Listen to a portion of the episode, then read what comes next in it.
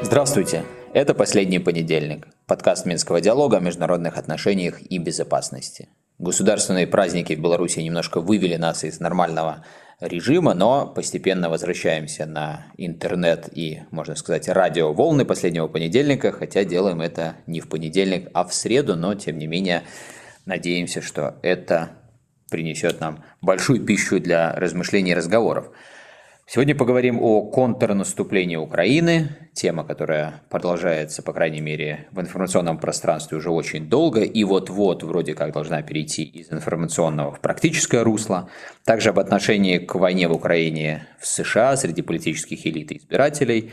Немножечко о новых инициативах, по крайней мере, намеках о таких инициативах в области поиска мира в Украине и также о большом геополитическом сюжете, о том, что происходит в мысленном процессе по поводу обустройства противостояния США и Китая. Делаем это в сокращенном э, составе в офисе диалога Денис Меленцов и я, Евгений Пригерман. Ну и давайте начнем с темы контрнаступления, которая, как я уже сказал, не сходит с новостной повестки уже очень давно. Денис внимательно продолжает следить за всем тем, что связано с этим контрнаступлением или планах о контрнаступлении. Поэтому давай начнем, Денис, наверное, с такого апдейта, все же, что происходит не только на страницах печати, но и непосредственно на земле. Ну, во-первых, нужно сказать, что контрнаступление пока не случилось. То есть эту очевидную вещь мы фиксируем. Тем не менее, продолжаются э, различные спекуляции по поводу того, когда оно может быть, э, какие могут быть направления. Здесь э, разнообразные тоже версии высказываются. А, Но ну вот если взять ситуацию, когда у нас был последний последний, последний понедельник с прошлого раза, то здесь мы видим одну очень э, яркую тенденцию, которая нам говорит о том, что э, мы уже накануне этого контрнаступления, каким бы оно ни было. И здесь я имею в виду активизацию, с одной стороны, э, разведывательных и контрразведывательных мероприятий, двух сторон конфликта и активизацию диверсионно-подрывной работы украинской стороны. Буквально каждый день мы видим в новостях и на телеэкранах э, подрыв нефтебаз, э, схождение с путей локомотивов, какие-то взрывы, диверсии на предприятиях, которые занимаются либо производством вооружений, либо двойное имеют назначение. Все это говорит о том, что идет, условно говоря, такая артподготовка перед крупными событиями, и э, здесь э, э, ну и э, те люди, которые находятся на местах и более детально анализируют, э, каким образом концентрируются, перебрасываются э, войска и силы, э, они э, уверены в том, что контрнаступление ну, будет обязательно и в какие-то довольно уже сжатые короткие сроки, потому что ну, лето это будет уже слишком поздно, скорее вот, наверное, вторая половина конец мая – это наиболее такое оптимальное для Украины э, время для проведения контрнаступлений. Э, вот, поэтому мы здесь не будем каких-то очень четких прогнозов делать, констатируем только, что вот ситуация на фронтах и вокруг них показывает, что действительно мы приближаемся к какому-то там большому знаковому событию. И... Ну, вот я для, для уточнения, сейчас очень многие задаются вопросом, а что могло бы быть э, победой Украины, да, что могло бы считаться победой. Вот точно так же э, можно задаться вопросом, а что может считаться контрнаступлением. То есть мы обязательно э, ведем речь о чем-то таком большом, что позволит, скажем, там отрезать по крайней мере, по задумке да, украинской, отрезать э, россиян от э, вот этого побережья, которое критически необходимо с точки зрения безопасности и связи с Крымским полуостровом. Либо это может быть что-то другое, потому что вот ты сказал, скажем, диверсии, атаки на нефтехранилище – это такой процесс подготовки, ведущий контрнаступление. А может быть, это можно рассматривать уже как само контрнаступление? Ну, здесь мы давай исходить из того, что говорят сами а, украинские официальные лица, а когда и а, руководство армии, политического руководства страны говорят о контрнаступлении, они ведут речь именно о масштабном наступлении, которое ставит целью освобождение занятых российскими войсками территорий, а, опять же, когда говорится о контрнаступлении, говорится о том, что вот почему оно до сих пор не случилось, э, потому что необходимо сконцентрировать а, в том числе большое количество вооружений и бронетехники, которые Запад э, пообещал и вот постепенно выделяет Украине. То есть в любом случае речь идет о подготовке каких-то больших ну, там, танковых э, кулаков, либо серьезным образом укрепленных соединений укомплектованных. То есть мы не можем говорить о том, что э, Украина, украинское руководство назовет вот продолжающуюся э, оборону Бахмута таким контрнаступлением, либо диверсионные э, действия по периметру этим контрнаступлением. То есть сейчас и украинское общество, и международное сообщество сам Киев подготавливает таким образом, что контрнаступление будет масштабным. А какое бы направление оно ни выбрало, либо там на Крым, либо Мелитополь, либо а, на континентальную Россию, но тем не менее мы увидим какое-то масштабное сражение. То есть мы поймем, грубо говоря, когда оно начнется. Я просто почему так сформулировал, сформулировал вопрос, потому что в предыдущие несколько недель не раз звучало, в том числе от украинских официальных лиц, ну, такое заявление, что контрнаступление уже идет, то есть оно там развивается по каким-то своим э, нам известным, а вам неизвестным и вам не расскажем сценариям, ну что, в общем, понятно, да?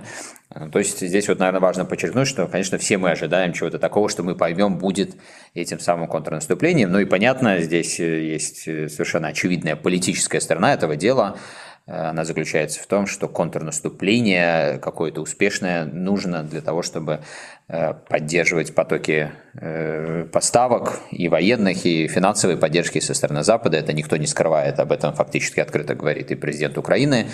Э, помнишь, даже он таким образом именно объяснял, почему Украина так держится за Бахмут, что боится, если даже такая локальная Э, неудача будет и необходимо будет покинуть э, Бахмут, и, соответственно, это будет рассмотрено как проигрыш какой-то локальной битвы, то это негативным образом скажется тоже на перспективах поддержки со стороны Запада. Что, наверное, не лишено смысла. Мы чуть позже поговорим о новых данных общественных опросов в Соединенных Штатах. Э, но вот забегая немножко вперед, скажу, что исследователи, которые занимаются Э, и сборами интерпретации этих данных э, проводит уже на основании того массива данных, которые есть, начиная с прошлого года, очень прямую корреляцию между желанием и готовностью американцев э, жертвовать своим благосостоянием, поддерживать Украиной и теми успехами на поле боя, которые Украина имеет. Так что, еще раз подчеркну, конечно, вот это переплетение чисто военных и политических логик, оно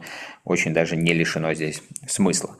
А, может быть, э, прежде чем мы поговорим об общественном мнении в США, я еще хотел, Денис, тебя спросить, э, уже в привязке к нашим белорусским реалиям, что вот это контрнаступление может означать. Мы вчера обратили внимание, конечно же, на очередное совещание по актуальным вопросам обеспечения безопасности и правопорядка и мерах по охране госграницы. Так оно называлось, это мероприятие, э, которое проводил президент Беларуси Александр Лукашенко.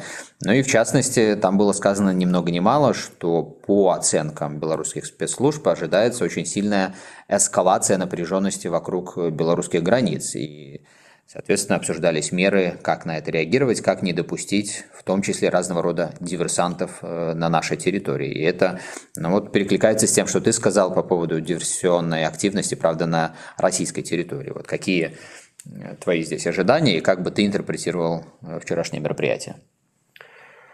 Э, ну, во-первых, э, Минск учит уроки преподнесенные. Мы видим, что э, для Украины Беларусь является законной целью.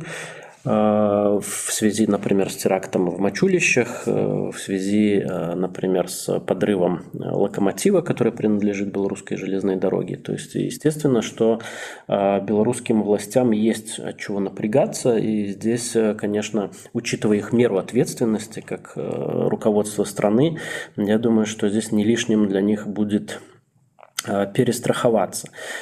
И второй момент... Я, может, да. перебью тебя по поводу, вот как ты сформулировал, законной целью. Это ты имеешь в виду, что у тебя уже нет никаких сомнений в том, что Украина здесь себя не сдерживает и готова рассматривать объекты на территории Беларуси, но точно так же, как она их рассматривает на территории России, либо что-то другое ты? Ну, здесь есть такой важный, важный нюанс, что а, объекты на территории России здесь э, тоже а, э, Украина открыто не называет а, своими законными целями, потому что, естественно, удары по, собственно, российской материковой, скажем так, либо, как сейчас называют, старой России, э, территории старой России, они имеют часто политически негативные последствия для Украины, поскольку их э, западные союзники, они все-таки э, не одобряют э, такие действия, они выделяют финансовые средства и технику для отвоевания ранее занятых Россией украинских территорий, но э, негативно смотрят на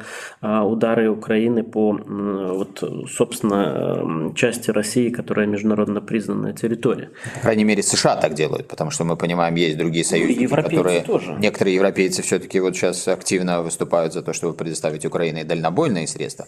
Кстати говоря о США, я, коль уж перебил, еще два слова добавлю. Буквально несколько, наверное, недель назад была информация, может быть, обновлю ее для наших слушателей, о том, что в преддверии годовщины э, начала войны у Украины якобы были планы э, провести ну, целую серию таких масштабных диверсий, то ли, можно даже сказать, э, кампаний на территории Украины. Но и вот, согласно, как обычно, неназванным источникам, на территории, да, прошу прощения, на территории России, согласно неназванным источникам, в первую очередь ЦРУ и руководитель Бернс, ну, в общем, предприняли какие-то усилия для того, чтобы Украина отказалась от этих планов. Так что это, конечно, вот перекликается с тем, о чем э, ты, Денис, говоришь. Но, прошу прощения, перебил тебя, передаю тебе вновь слово. Эм, да, ну и э, частично, по крайней мере, э, старая Европа, старая Россия, старая Европа, они тоже выступают против того, чтобы были удары, собственно, по российской территории, боясь эскалации, учитывая то, что они там э, не так далеко от театра боевых действий находятся. Вот, но тем не менее, и ввиду вот э, этих э, аргументов, что для Украины, э, по крайней мере, частично такая диверсионная деятельность на территории Беларуси и России несет негативные политические издержки, Киев, он скорее задействуют такие операции гибридные под, э, как сейчас называется, по-новомодному, фальшивым флагом, либо, э, ну или вот как в России были вот эти вот атаки с использованием якобы российской организации, которая выступает за изменения политического строя в России. А, то же самое произошло и с терактом в Мачулищах, когда уже, в общем, понятно из а, всей той информации, которой мы владеем, что так или иначе она была организована СБУ, но тем не менее ответственность э, взяли на себя белорусские оппозиционеры за нее. То есть э, это вот такая завуалированная деятельность, но тем не менее мы понимаем, кто и как за ней стоит. Ну да, и в этом отношении действительно мы не имеем пока никаких деталей по поводу того, что обсуждалось вчера на совещании, хотя вот устами э, руководителя белорусского КГБ была уже анонсирована серия информационных сюжетов о том, что уже сделано, и о том, что, наверное, произойдет в ближайшее время. Так что какие-то детали мы узнаем, но в любом случае э, здесь понятно, что э, если речь идет о какой-то большой эскалации боевых действий на территории Украины, но так или иначе хотя бы даже это является прямой причиной задуматься о том, каким образом здесь Беларусь реагирует, не говоря уже о всех других вызовах и угрозах. Но будем об этом э, говорить по мере поступления дальнейшей информации. Пока я предлагаю э, вернуться к непосредственно теме поддержки западными странами, в первую очередь США, Украины. Вот я анонсировал, что появились новые данные соцопросов в Соединенных Штатах. В частности, Э,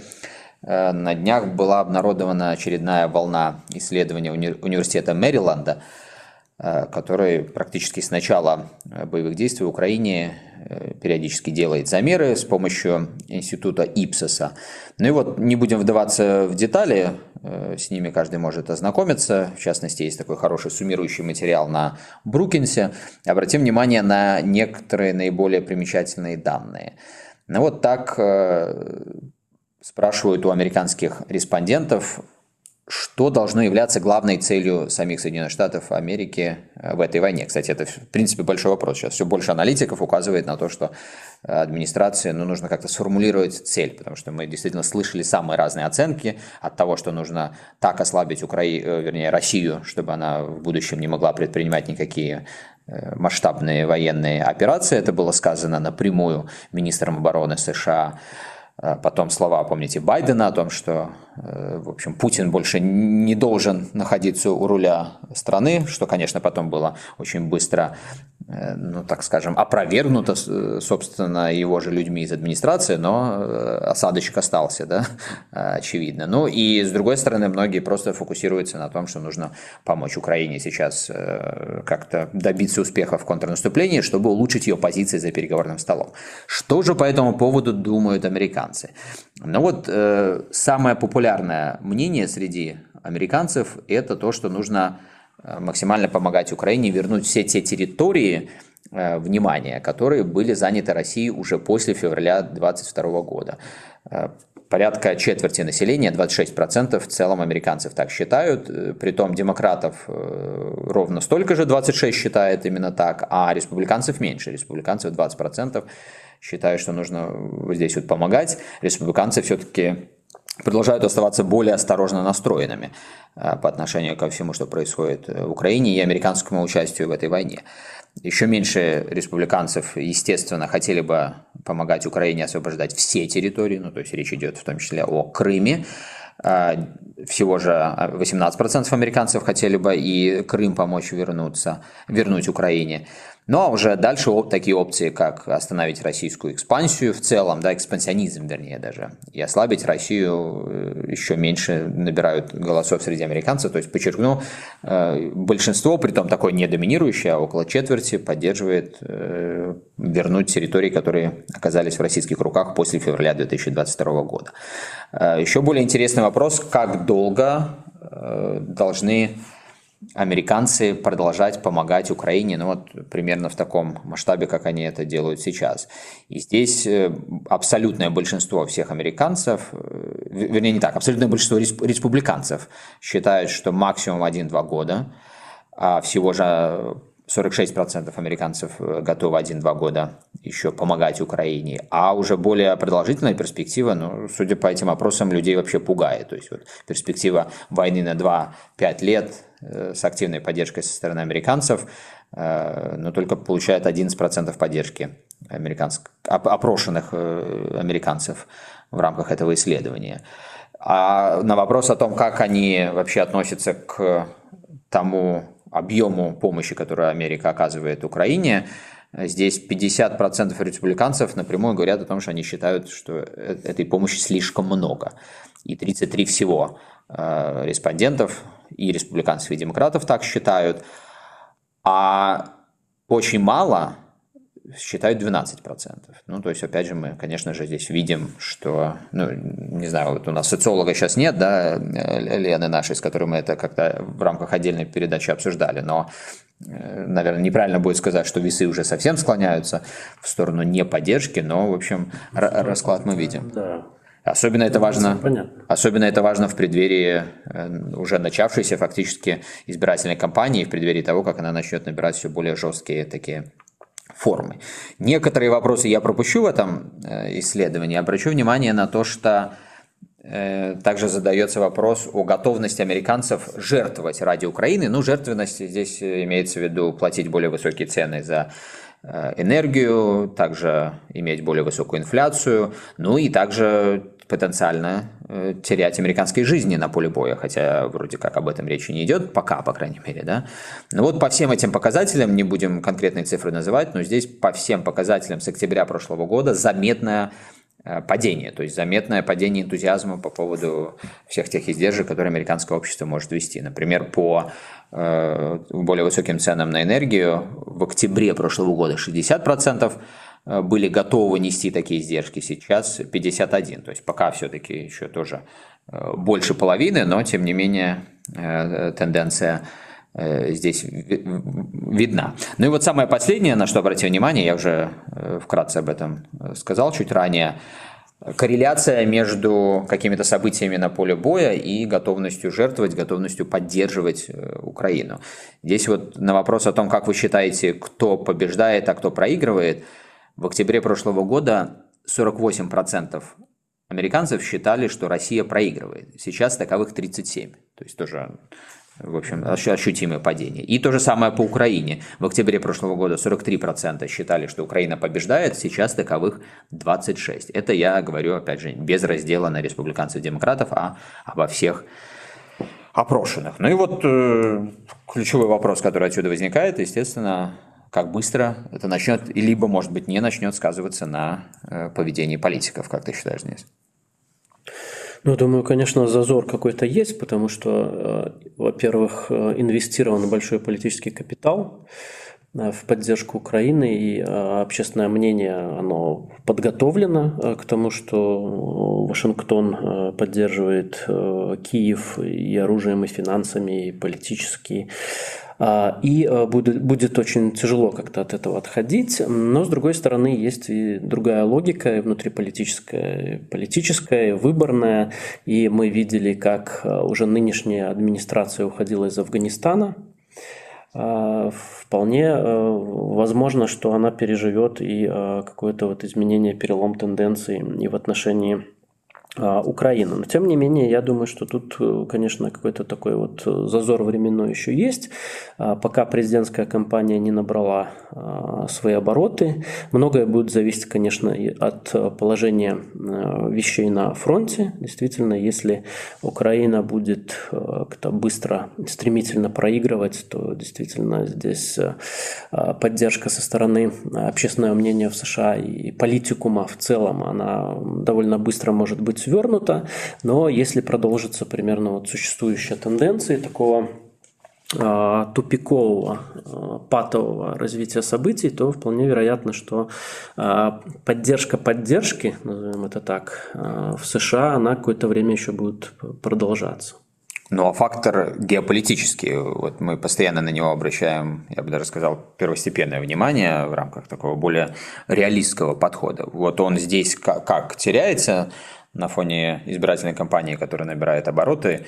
Ты ведь сам не раз э, на волнах нашего последнего понедельника рассуждал о том, как США по целому ряду параметров ну, фактически выигрывает от этой войны, говоря и об ослаблении России как одного из ключевых геополитических соперников, и об усилении зависимости Европы от США по военке, по энергетике и так далее и тому подобное. Ну и сам военно-промышленный комплекс, конечно, он традиционно так вот и в истории, и вообще в представлении людей является таким монстром, который э, руководит где-то за кулисами всеми вся. Вот как тебе видится этот фактор на фоне всего того, что мы сказали?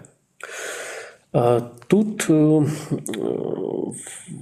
тревожащий для Вашингтона, наверное, еще дополнительный фактор – это то, что он позволил быть втянутым себе в силу разных обстоятельств, в том числе и а, такого случайного стечение разных маловероятных обстоятельств втянут в конфликт на несколько фронтов. Я имею в виду, что происходит обострение довольно такое синхронное и отношений с Россией, и отношений с Китаем, когда а, вот, наверное, то, чего боялся в свое время Киссинджер и многие другие политики, так реалистично мыслящие э, в США, это вот войны, ну, условно говоря, войны на два фронта против Китая, против России. Сюда еще добавляется такой вялотекущий Э, довольно странный, но тем не менее конфликт и с Европой, потому что в Европе же тоже появляются нотки э, осознания того, что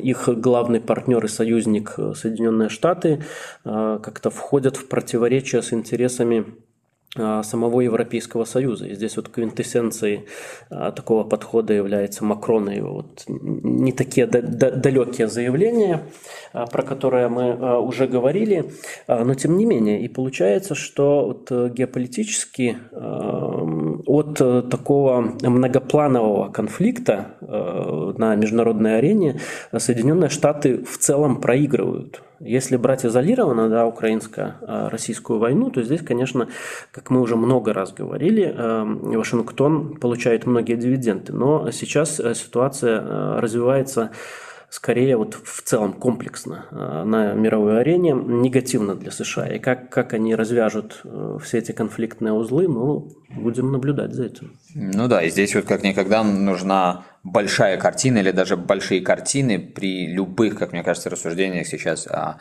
украинской войне. Мы об этом еще много будем говорить и писать, но в любом случае, мне кажется, важно зафиксировать, что мы прошли ту точку э, в анализе конфликта, когда можно было его локализировать и говорить о каких-то ограниченных факторах. Сейчас вот что ни возьми, все так или иначе увязано с большими сюжетами, и поэтому вот эти, как мне кажется, странные апелляции со стороны и США, и в целом западных государств, например, Китаю, что вот, значит, помогите нам решить конфликт в Украине, с достаточно странными узкими аргументами, почему Китай должен быть в этом заинтересован, но они все меньше просто имеют какого-то отношения к реальной политике, а все больше театром являются, потому что Повторюсь, нельзя сегодня уже говорить о конфликте в Украине, не увязывая это с большими сюжетами. А тут очень всего много. Вот ты сказал, о, в том числе существующих или потенциальных противоречиях между США и Европейским Союзом. Я э, сейчас, э, в общем, с большим любопытством читаю мемуары Джона Болтона «Комната, в которой э, все произошло». Я обратил внимание, он там цитирует Трампа,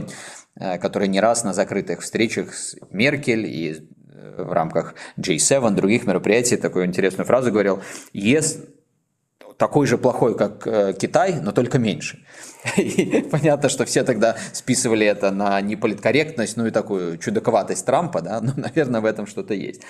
А, тем более, говоря о больших сюжетах, коль мы э, к этому перешли, буквально на днях вышло тоже очень любопытное аудиоинтервью э, председателя штабов Объединенных в США Марка Милли. Это интервью в рамках подкаста Foreign Affairs было записано, где он, в общем, понятно тоже, стараясь обтекаемо многие темы э, характеризовать и обсуждать, вывел ну, самую очевидную вещь, которая, в принципе, должна быть, конечно, очевидна, как мне представляется, абсолютно для всех. Странно, что она Э, такую очевидность для всех не имеет. Так вот, он сказал, что, естественно, при всех остальных факторах ключевая задача США не допустить военного по-настоящему сближения и союзничества между э, Китаем и Россией. Здесь он, это интересная отдельная тема, здесь действительно не все так просто, как иногда кажется, здесь не работает просто там формула плюс один, минус один, э, из которой можно выводить, кто с кем союзничает и против кого, здесь много факторов, но тем не менее, вот пока он, как фактически главный американский американские военные констатируют, что есть политическая сторона дела, да, политические декларации, политические саммиты, встречи, соглашения, но с военной точки зрения пока он не констатирует начавшегося процесса настоящего сближения с военной точки зрения э, США и России, ну, в частности говоря о том, что даже полноценных таких союзнических уч- учений э, масштабных не происходит. Но мне кажется, э, Милли это не произносит, но где-то так вот меж строк, меж звуков звучит и звоночек, что все-таки ну, таким упорством с таким упорством, с которым США их подталкивает вот к этому союзничеству, в общем, ничего исключать уже нельзя. Так что здесь действительно американцам расслабляться не стоит. Тем более, вот давай еще несколько слов скажем о э, тех голосах из администрации, в частности, недавний доклад э, советника по национальной безопасности Салливана, э, голоса в пользу того, как выстраивать вот эту долгосрочную конкуренцию между США и Пекином. Э, доклад Салливана, он э, прежде всего интересен тем, что э, впервые, наверное, такого уровня американский чиновник политик заявил о том, что фактически Китай переиграл Соединенные Штаты на его собственном поле, то есть в рамках либеральной этой концепции рыночной Китай смог таким образом развиваться и проводить такую политику, что он является не то, что уже главным конкурентом США, а он, по словам того же Салливана, забрал часть, отнял у США часть суверенитета в отдельных сферах, вот в частности путем того, что производство из Соединенных Штатов мигрировало, было переведено а, в Китайскую Народную Республику, и он приводит здесь такие цифры, что на сегодняшний день США производит всего 4% э, лития, 13% кобальта, 0% никеля и 0% графита от мирового производства. Это э, ключевые э, элементы и в производстве аккумуляторных батарей, и полупроводников э, и микросхем. И здесь э, Китай как бы становится таким мировым лидером, и для Соединенных Штатов, э, если они это лидерство индустриальное и технологическое не готовы отдавать, необходимо пересмотреть эту политику. И здесь Салливан предлагает а, в новую программу, в задачи, которая входит за 10 лет э, ближайших реиндустриализировать э, Соединенные Штаты с акцентом на э, производство тех самых полупроводников и, и чипов. И бюджетом этой программы, бюджет этой программы 3,5 триллиона долларов. То Всего лишь.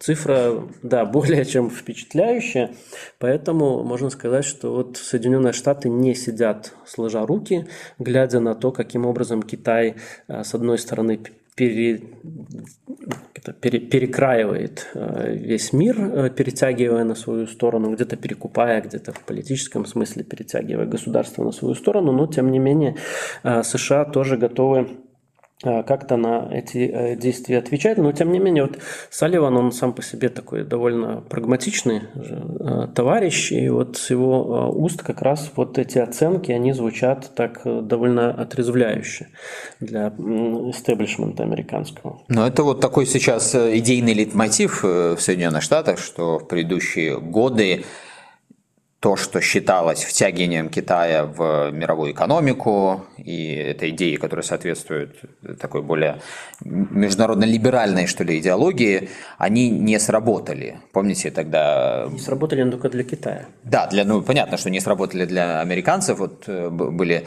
знаменитые, по-моему, Пол Вульфовец это говорил, или кто-то еще из э, представителей администрации Буша-младшего, что наша задача сделать Китай ответственным международным игроком. И поэтому мы его втягиваем, втягиваем. Тогда вот э, сделали Китай в начале 2000-х э, членом Всемирной торговой организации. Все это вписывалось в вот такой либеральный нарратив.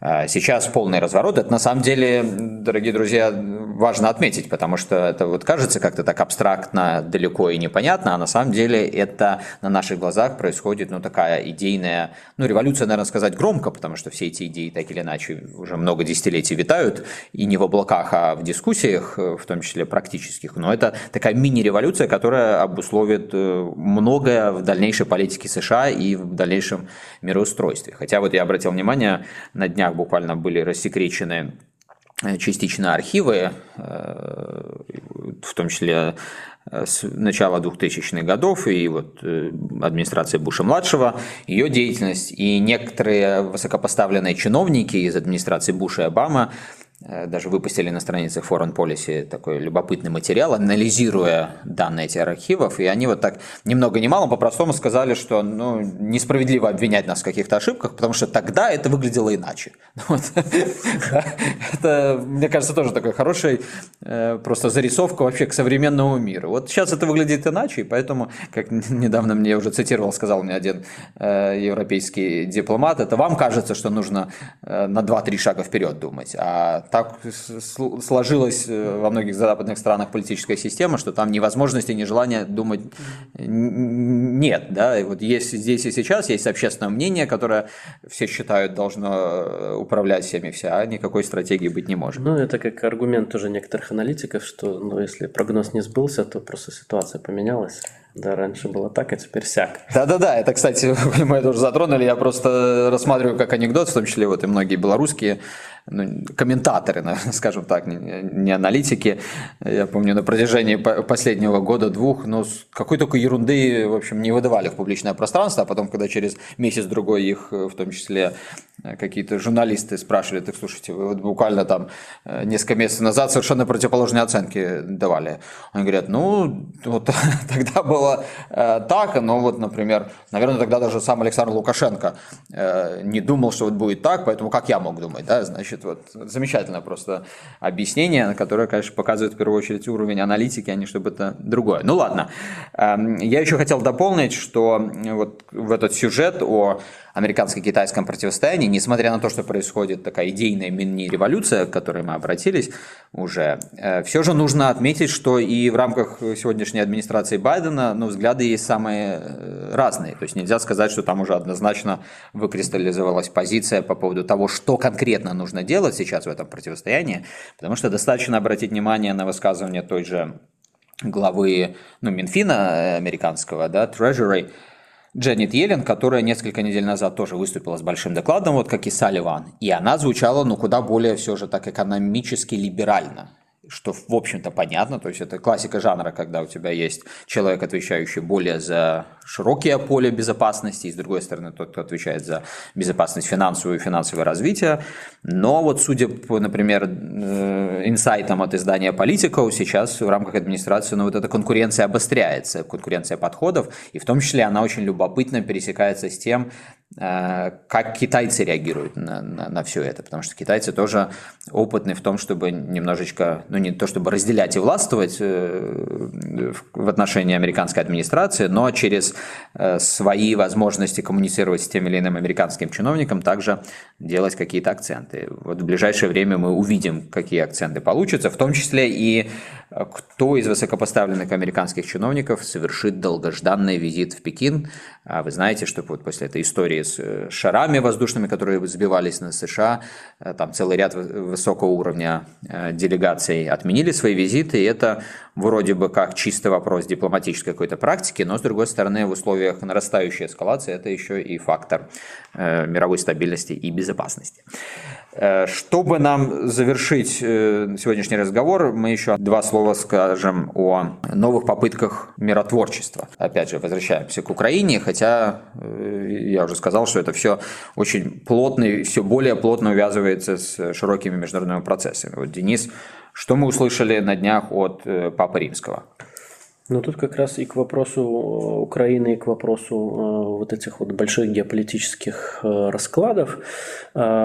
Понтифик как раз и дал оценку происходящему в Украине, назвав это Третьей мировой войной, имея в виду, что противостоят не Россия и Украина, противостоят большие державы, крупнейшие державы мира – а, поэтому необходимо это рассматривать в более широком контексте. И а, отсюда же и предложение Папы Римского, Римского о том, что он готов содействовать э, миру, но там было сказано о том, что после завершения какой-то горячей фазы войны или завершения войны он готов направить миссию и в Киев, и в Москву для того, чтобы стороны пришли к какому-то взаимоприемлемому итогу этой войны. Э, многие начали писать о том, что, ну, по крайней мере, в Украине, которая э, привержена такому подходу, что ни слова э, про Украину без Украины, что это пока такая инициатива, э, не получившая одобрения со стороны Зеленского, но оно и понятно, потому что эта инициатива пока в разработке, вот о чем говорил Папа Римский, что э, эта миссия, она пока готовится, и э, речь шла, еще раз подчеркну, о том, что это будет какая-то постконфликтная э, миссия, а не Э, миссия по прекращению вот, немедленному э, огня э, на фронтах. Поэтому мы видим, что количество миротворцев и возможных посредников оно увеличивается из дня в день. И вот Священный престол – это такой довольно значительный серьезный конкурент Китаю на этом поприще. Ну и тут пока у нас были праздники, подкаст не выходил и Бразилия, также кое-какие предложение делала с точки зрения возможности урегулировать украинский конфликт и более масштабно геополитические противоречия. Об этом стоило бы тоже, наверное, поговорить, но, к сожалению, время подкаста мчится непреодолимо, и нужно нам, наверное, уже сейчас ставить наше многоточие. Обещаем, что на следующей неделе подкаст выйдет, э, если даже не по традиционному непраздничному режиму, но хотя бы просто выйдет, поэтому такой большого промежутка в событийности и выходом подкаста не будет, и мы еще к этим темам так или иначе вернемся. Пока же спасибо вам большое, друзья, э, за внимание и услышимся.